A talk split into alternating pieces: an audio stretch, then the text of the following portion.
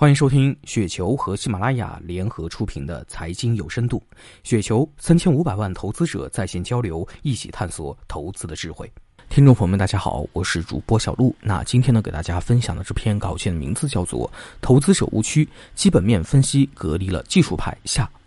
说了这么多，到底如何将基本面分析和技术分析相结合起来？单纯的基本面分析做不到完美，为什么呢？因为基本面的变化和价格趋势变化往往存在一段时间的间隔，可能几天，也可能几周，甚至几个月。也就是说，价格趋势的变化滞后于基本面的变化。很多时候没能够等到价格趋势发生变化，这段时间就足以把你赶出这个市场，没有翻身的余地。而单纯的技术分析对于一般的投资者来说，大量资金消耗在止损里，获得的利润也被止损抵消。重要的是，多次止损可以把一个人的自信心打消，投资决定变得犹豫不决，从而错失了许多机会。在我们跟随一个趋势中线和长线的时候，首先要判断导致股票形成这个趋势的最重要的基本面是什么，是多大级别。一般来说，除非这个基本面或者更大级别的基本面发生变化，否则这个趋势会一直延续。小于这个级别的基本面出现不利的变化时，会引起小幅度的反弹，形成波段。但波段完成后，又会按照原有趋势进行。做趋势的投资者是不关心这些小级别的基本面，他们只关心这个级别的基本面和更大一级别的基本面。级别越大或越重要的基本面越难以变化。持续的时间越长，于是跟随这个趋势的时间便越长，所以也就有了罗杰斯把钱投入后便骑摩托车旅游全球的投资故事。因为罗杰斯做的是大规模的趋势，至少是五年的趋势，所以在这五年中，罗杰斯可以逍遥自在、无拘无束，在娱乐中轻松的赚到钱。所以投资呢，也是一件轻松简单的事情。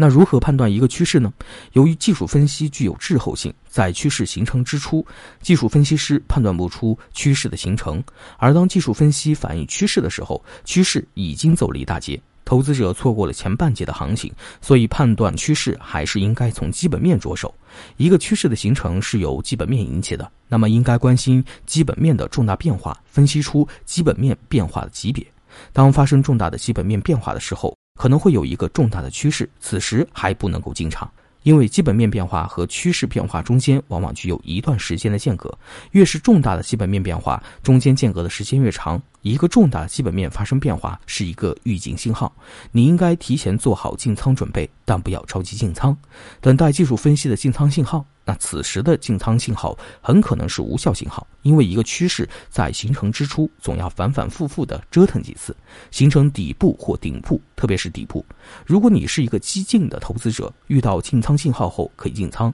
但此时需要小心谨慎。当技术分析不利自己的时候，就及时离场。如果你是一个稳健的投资者，可以等待技术分析确认趋势形成之后入场。虽然错过了前一波行情，但此时风险最小。总之，基本面我们提供的是一个战略性的方向，技术分析是落实这个战略方向的战术性手段。通过基本面的分析，我们可以得出市场运行的方向，这样就可以节省单纯技术性交易通过止损来寻找市场方向的成本，从而提高操作的有效性。从本质上来讲，基本面主要是负责评估市场的状态和方向，技术性分析主要用来确认市场方向。那以上就是本期节目的全部内容，感谢您的收听。上雪球 APP 和三千五百万投资者在线交流，多空观点尽收眼底，陪你踏上财富滚雪球之路。